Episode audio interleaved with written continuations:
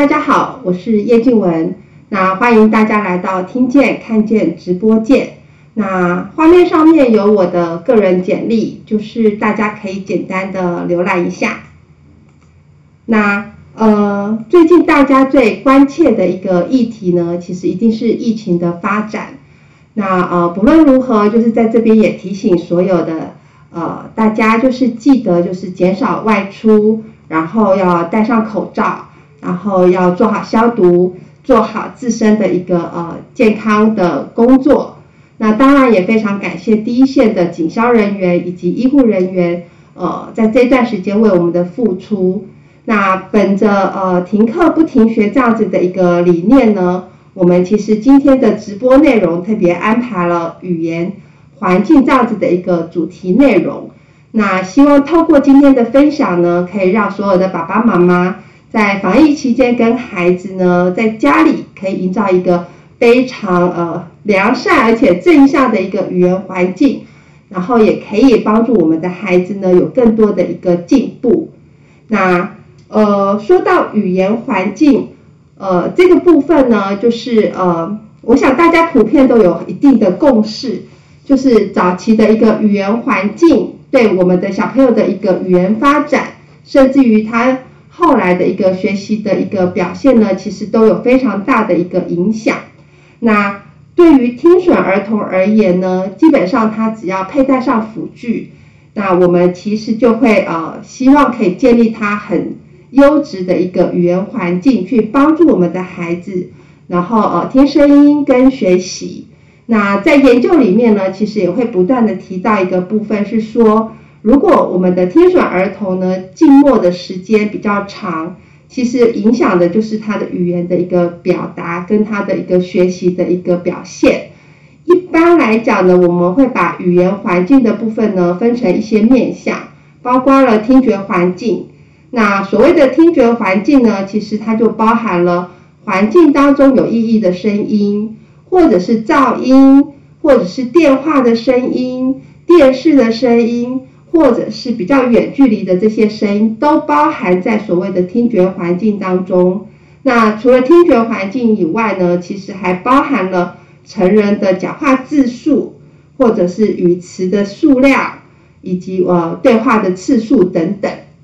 那研究人员呢，他们其实会用呃所谓的语言环境分析系统这样子的一个小机器，然后让孩子带在身上。然后去做和他语言环境的一个分析跟收集，然后去了解就是呃孩子的语言环境当中呢，他的一个整体的一个状况。那不论如何呢，就是早期的一个语言环境呢，对儿童一般儿童或者是听损儿童来讲，都是呃呈现正相关的一个结果。那说到这边呢，我们要把时间推到一九九五年。那在一九九五年的时候呢，有一个非常严、非常有名的一个研究，然后他就是在萨克斯城里面找了四十二名九个月的宝宝，然后持续了两年多的一个研究。那后来发现到说，哎，在他们的呃这段成长的过程当中呢，所提供的语言环境其实落差是非常非常大的。那这个语言之间呢，落差最大可以达到三千万个字词这么的多。那第二个呢，这些早期的语言环境呢，其实是可以预测到孩子九岁之后的一个呃整体的一个表现。有时候我们常常觉得孩子的一个落差呢，是在他进进入小学之后，或者是他的语言开始表现出来之后。但是其实，在研究里面告诉我们说。儿童之间的那个差距的种子呢，分化点其实可能是在九个月或者是九个月之前。好，那等一下我们还会再稍微提到这个这个研究。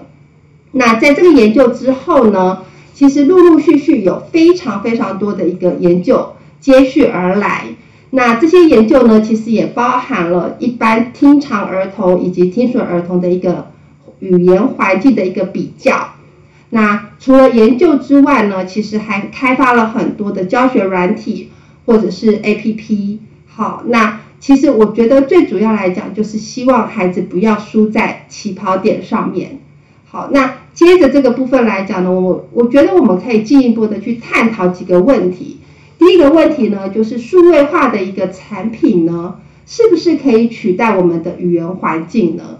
那这边要特别提到的是说，不论是你或者是我，或者是小学生、国中生、大学生，其实我们在网络的世界，我们透过这个三 C 产品的部分，我们获取非常非常多的知识，也获得非常多的学习，这个部分是呃不可言喻的。那在今天里面呢，我们提到的是主要是在学龄前的儿童，也就是在习语阶段的这个过程当中，想要去知道说三 C 产品跟成人之间，成人所提供的语言之间的一个呃落差。那呃提到这个呢，就要提到几个研究，包含了譬如说二零零三年这个研究呢，它其实主要找的就是六个月到一岁的小宝宝。好，然后想看看他们学习汉语的一个呃状况，所以他把这一群小宝宝呢分成三组，第一组呢他可能是跟成人学习，第二组呢可能是透过呃电视或者是录影录影带的部分来学习，那第三组的部分呢可能是透过 CD 或者是广播的方式学习，那当然呃结果一定非常明显，就是说。呃，除了跟成人学习的这一组以外呢，其他的两组呢，其实都没有办法习得跟汉语相关的一个语言知识。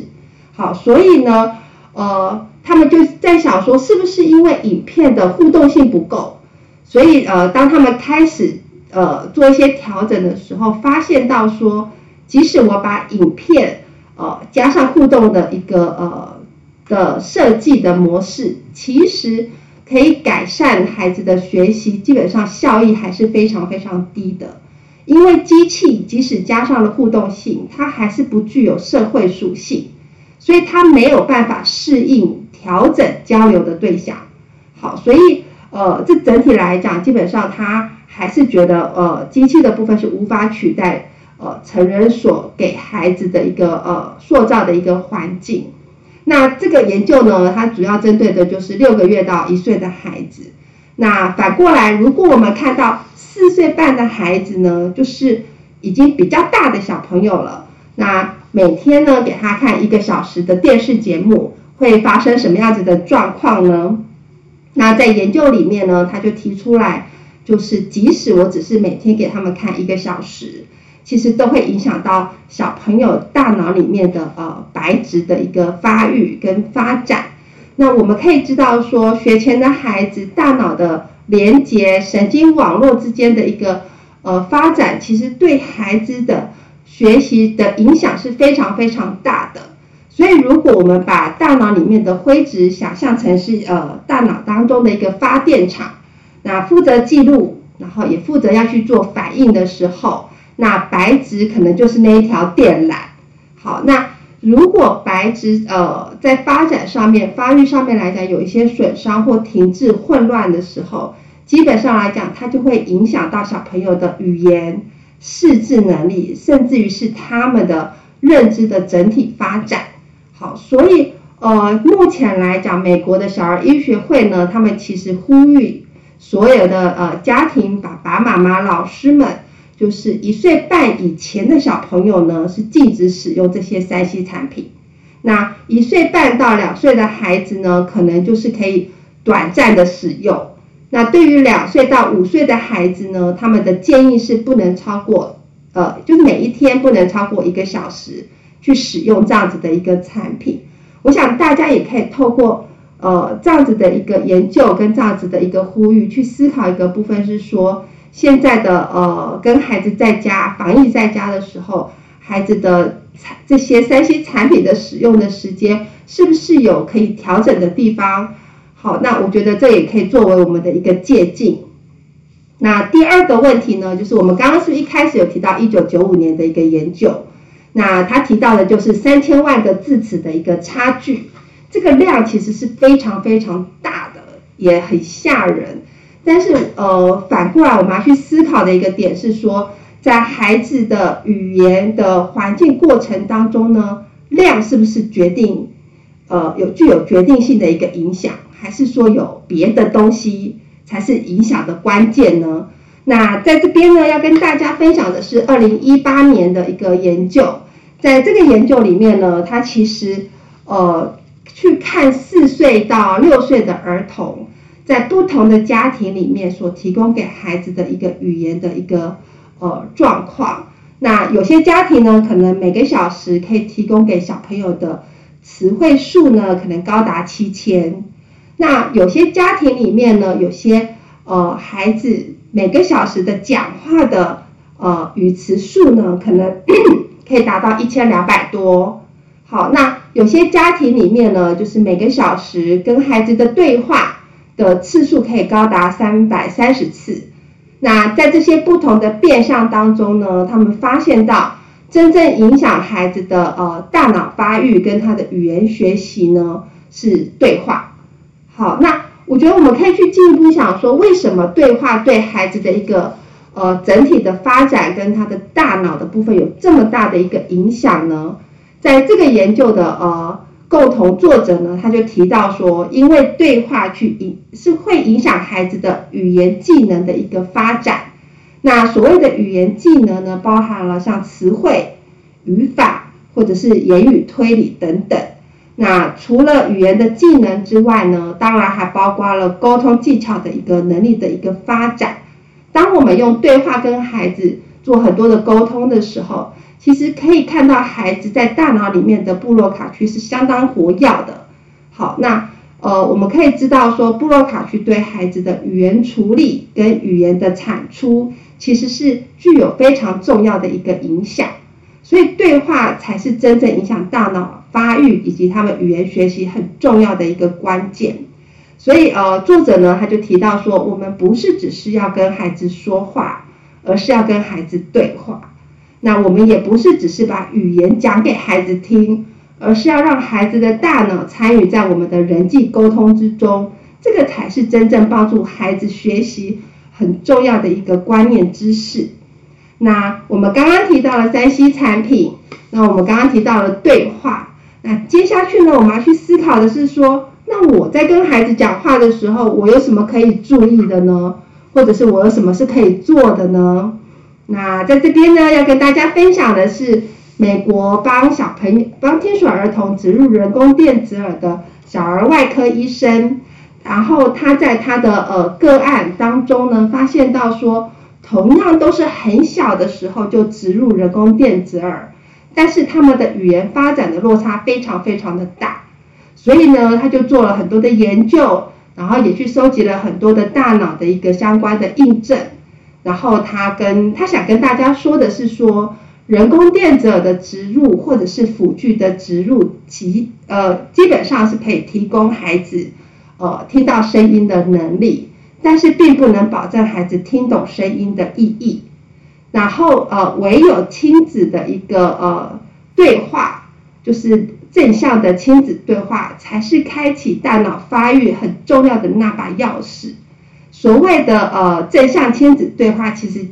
很，我觉得其实也可以想成很简单，就是它其实就是亲密的交流跟好好说话。所以针对亲密的交流跟好好说话这两件事情呢。他就把相关的东西呢写成了父母语言的这本书，然后在这本书里面呢，我摘录了一些比较重要的一个重点，就是想跟大家做一些进一步的分享。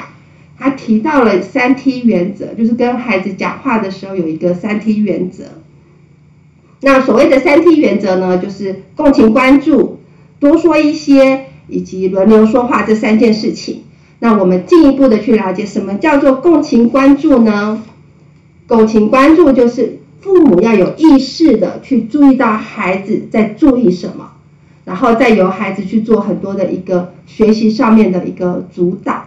好，而不是用大人的思维跟大人想做的事情呢，让孩子配合我们。所以呃，不要在孩子他在注意小兔子的时候，然后你跟他讲求好，我觉得可能我们就是要去关注孩子到底他们在乎的是什么。然后包容他们的自主性，鼓励他们探索跟他们的好奇，以及同理孩子当下的一个感受。我想这个其实都是孩子与天俱来的先天学习机制，他是要被我们好好的去呃鼓励的，然后去赞美的。好，然后最重要的一个部分是说，我们可能不能把孩子学习的这件事情去想象成孩子是学习的一个容器，然后我只要负责把东西灌给他。好，当孩子他没有感受的时候，其实这些呃我们所做的一切的事情呢，其实都是事倍功半的。那要去相信孩子是在学习的过程当中，他有他是一个建构者的一个角色。那我们的支持跟我们的辅助才会更显得呃有意义。那第二个部分呢，就是第二个 T，就是多说一些。我想多说一些这个部分，对大部分的父母来讲，其实没有太大的问题。那对听损儿童的父母而言呢，我们可能会期望的是说，呃，我多说一些，然后孩子的语言表现呢可以更好。好，那。呃，这当然没有错。那可是，如果我们从孩子的角度角度去思考的时候，其实对孩子来讲，他就是要串联他自己跟环境之间的一个关系。所以，其实有心理学家他就提到说，孩子的感知能力是非常非常强的，但是他在解读事件上面来讲的能力是弱的。好，举个例子来讲的话，就是譬如说家里面多了小宝宝。那对我们的孩子而言呢，他可以感知整个环境之间的一个氛围有所改变，然后关系有所改变。好，但是呢，这个是他很强的一个敏感度，然后感知的能力。但是他可能在解读上面就会觉得，哦，爸爸妈妈不爱我了。好，所以其实对父母的角色来讲，我们其实就是要帮助孩子去解读他所感知的世界。而这个语言符号呢，是我们所使用的一种方式。好，所以呃，当我们面对比较小的小孩，或者是听力极重度的孩子，或者是语言发展还不是那么成熟的孩的孩子的时候呢，这样子的一个呃支持系统更是重要。那包含它不是只有语言这件事情，它其实还包含了我们的眼神、我们的表情、我们的动作。甚至于是在必要的时候，手语的介入其实都是非常非常重要的一个部分，因为我们的核心就是要帮助孩子去解读他所感知的世界。那在这个原则之下呢，我我我想我们可以看看书里面给我们什么样子的建议。第一个呢，就是平行对话的使用。所谓平行对话的使用，就是孩子看到什么，我们就我们就帮孩子说出来。譬如说，孩子看到一只小狗在前面，那我们就可以跟他讲说：“哦，你看到公园上有一只小狗在跑来跑去。”好，第二个呢，就是少用代词。所谓的代词呢，就是譬如说，父母很常使用，就是你把那个给我，这个放这里。好，这个代词的使用呢，它其实建议我们可以用更精准的一个语言。譬如说，你把杯子放桌子上面，你把红色的那支笔拿给妈妈。好，所以。这个呢，都是比原来代词的使用上面来讲更为精准的一个语言的内容。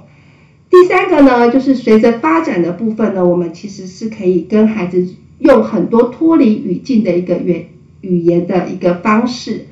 所谓的脱离语境呢，可能就是如果可能好这样子的一个呃谈话的方式，就像刚刚我们所提的一个例子，就是有一个小狗在前面跑来跑去。那我们就可以跟孩子跟孩子讲说，如果我们家有养一只狗，然后它在我们家跑来跑去，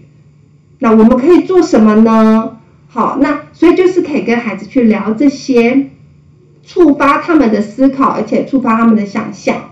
那除了脱离语境的言语之外呢，其实我们可以在跟孩子互动的过程当中，把跟情绪相关的语词呢加进去。譬如说呢，呃。你看到孩子很开心的时候，你其实可以跟孩子说：“哇，你今天很开心哎，因为我们今天要去去呃儿童乐园玩，那妈妈也好开心。”那所以就是可以适度的把这些情绪的一个描述呢，加在你跟孩子的语言互动当中。不论如何呢，多说一些，其实就是要鼓励孩子的天马行空，那也尊重孩子的感受，肯定孩子的一个言语表现。而不是要在孩子每一次开口的时候，我们都要去矫正他，或者是纠正他。好，那第三个呢就是轮流说话。好，那轮流说话的这个部分呢，我想我们可以聚焦在所谓的轮流这两个字。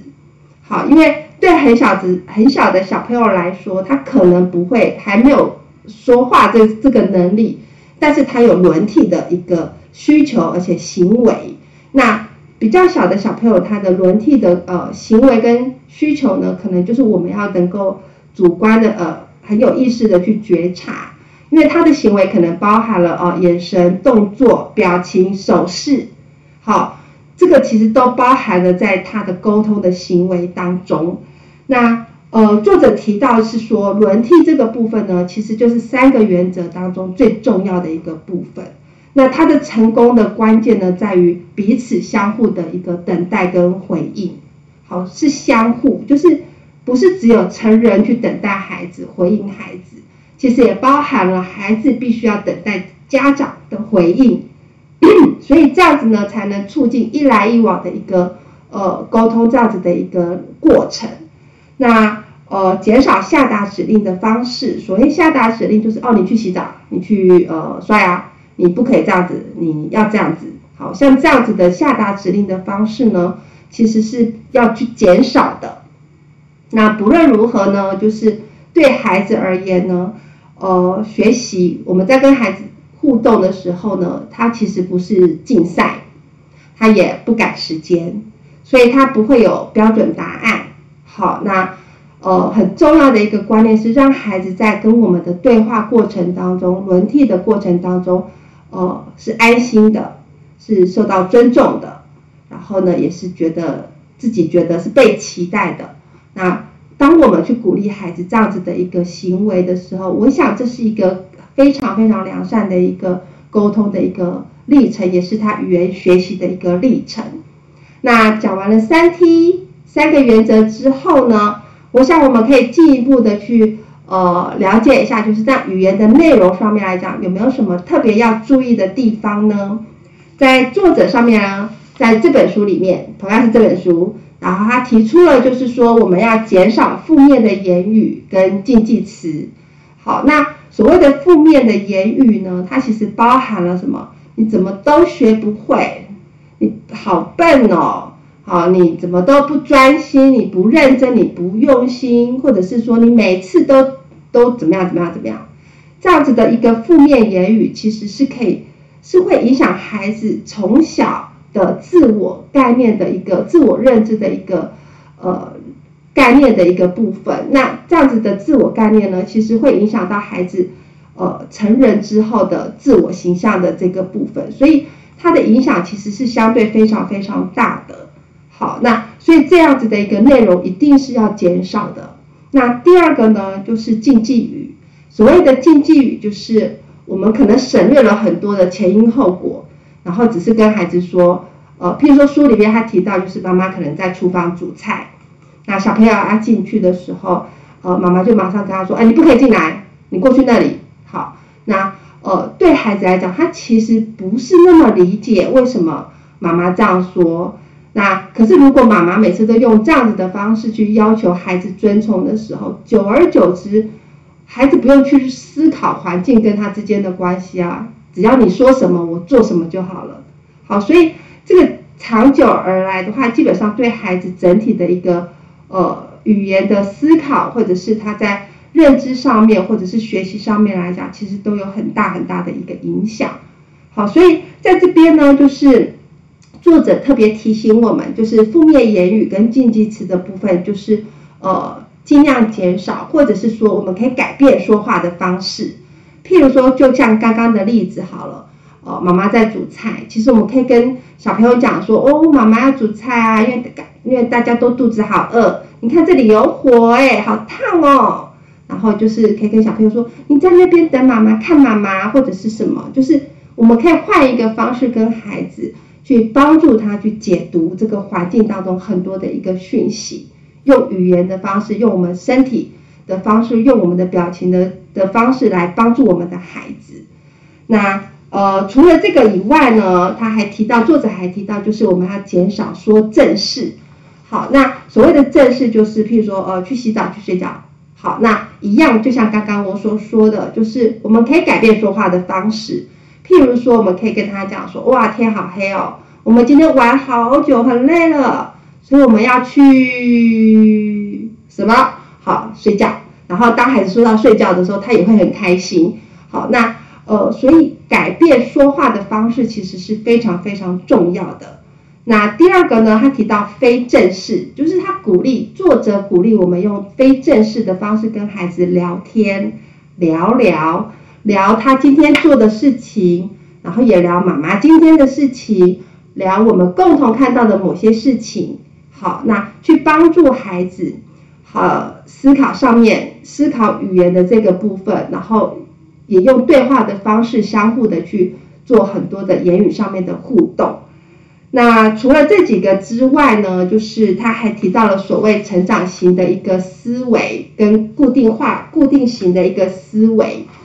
那作者提到是说，我们可以改变我们称赞孩子的方式。其实，当我们改变称赞孩子的方式的时候，无形当中我们就改变了孩子的思维。好，那所谓的固定型思维，就是说，呃，一个人认定一个人的呃聪明才智是有一个定数的。所以今天如果我做对了，那我可能好棒，我好聪明。但是如果今天我做错了，我失败了。可能就会形成说，我就是这样，我就是不够聪明，我的能力就只能做到这个样子。好，那呃，在研究里面呢，就是固定型思维的小朋友呢，他们其实在选择任务的时候，大部分都会选择比较简单的任务来执行。对于比较难、困难度困难度比较高的一个呃任务呢，他们通常呃接受性是比较低的。好，所以。有时候我们说孩子你好棒哦，其实是真心的去赞美孩子。但是如果我们改变方式，变成你好努力哦这样子的一个方式的时候，其实无形当中，其实我们就是转换了孩子的思维，让他去注意到的是说我中间参与的过程，我中间投入的过程，或者是我中间努力的过程，而不是结果，就是不以结果来论。论一个人的一个呃付出，好，所以呃对成长型思维的孩子来讲呢，因为他们被呃关注的是中间的参与过程，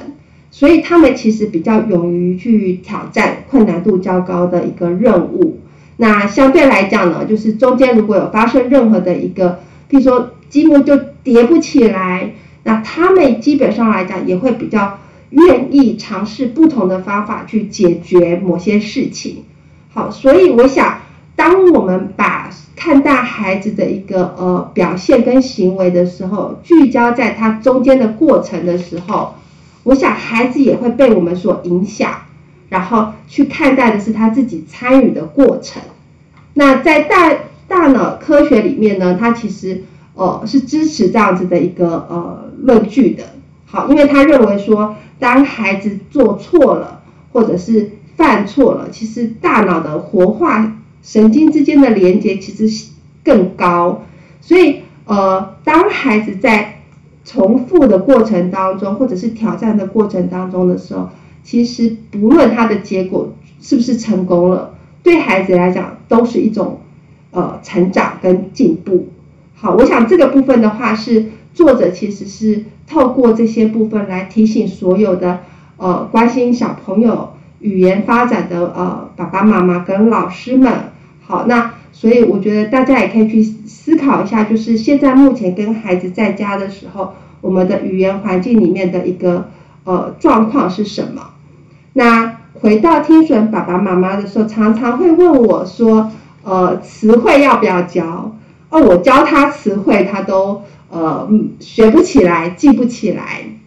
那语言呢？呃，我我我都让他敢说，呃，但是他看到别人他都不说。好，那呃这样子好不好？对不对？其实我觉得我没有要说对或者是不对，但是我觉得我可以呃跟大家分享的是说，譬如说呃我教小朋友词汇这件事情，其实像这句话来讲，其实就是一个比较大人思维的一个想法。好教嘛，就像老师教小朋友是一样的，但是呃，有时候我们教的确实不是孩子用得上的，或者是不是孩子能够感受到的，所以你会觉得，呃，怎么都教不起来，记不起来。所以我们会在基金会里面告诉所有的老师说，孩子的语言不是教来的，孩子的语言是经验来的。也就是说，孩子的生活当中的每一个当下，每一个时刻，每一个他跟我们互动的过程的时候，都是孩子的经验。而当他跟我们提出任何的一个需求的时候，他有没有办法在这个当下里面呢？适度的听到妈妈讲的某些词，也适度的，因为他有很强的动机，适度的去把某些东西、某些语词去学起来。好，所以其实怎么样善用孩子的经验，怎么善用他的呃这个每一天的一个过程，我觉得反而是我们要去思考的一个部分。好，所以还是那句话，就是，呃，我们不是要教孩子词汇，而是要让孩子在经验当中去学习。好，那语言它就是学习而来的。那在生活当中呢，呃，我觉得最好善用的一个部分，当然就是他的呃作息，日常作息，每天都会做的事情。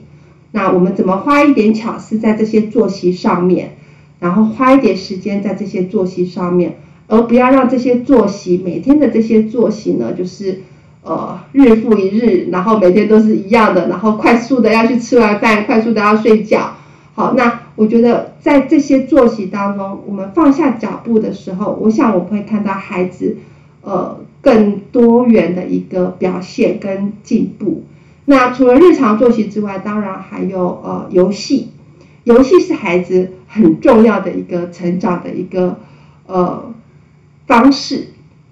好，所以怎么善用游戏这个部分上面来讲呢？我觉得也是，呃，爸爸妈妈可以去思考一下，孩子喜欢玩什么？那在玩这些游戏的时候，我怎么样把语言带进去？我怎么样把对话带进去？那我怎么样去呃改变我的游戏，然后创造我们新的游戏？我想对孩子来讲，他都会非常非常乐于去学习这些部分。那最后呢，就是要跟大家讲，就是。呃，全脑总动员的语言环境，基本上语言环境的一个形塑，它就是全脑总动员的过程。那我想，不论是你或者是我，我们只要花一点点的一个呃思考，也许我们就可以做的非常非常的好，然后建议去帮助我们的孩子有更呃更多更多的一个进步，而这个进步是整个大脑共同去运作的。那今天的呃直播分享呢，就到这边。那如果有任何的问题呢，都可以在脸书的下方呢留言给我们。那不论是提出你的呃心得或者是想法，那或者是有未来有想要听的一个议题，都可以留言给我们。那最重要的是帮我们留言、按赞跟分享，然后画面上面有我们的那个呃捐款的相关资讯，也希望大家可以给我们一些支持。那防疫期间呢，就是再次提醒大家，就是要注意自身的安全。OK，拜拜。